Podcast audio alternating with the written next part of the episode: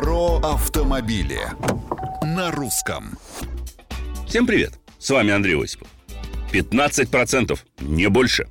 Именно на этом уровне предлагается зафиксировать максимальную наценку на автомобили, который может устанавливать продавец. Такова суть предложения Национального автомобильного союза, направленное, по мнению авторов, на борьбу с завышением цен на машины для конечного потребителя. Могу сказать по Станиславскому – не верю.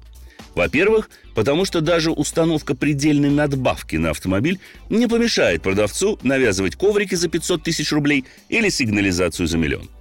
Именно поэтому нигде в мире не практикуют подобных административных решений. Ценообразование должно регулироваться – Прежде всего и главным образом нормальной конкуренции. Это во-вторых.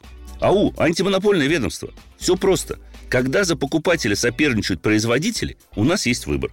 А когда есть выбор, на фоне отсутствия сговора, конечно, продавцы просто вынуждены отказываться от навязывания опций и беззастенчивого повышения цен. Поэтому, на мой взгляд, реальным инструментом борьбы с завышением цен является расширение предложений на рынке, а вовсе не государственное регулирование. Согласны?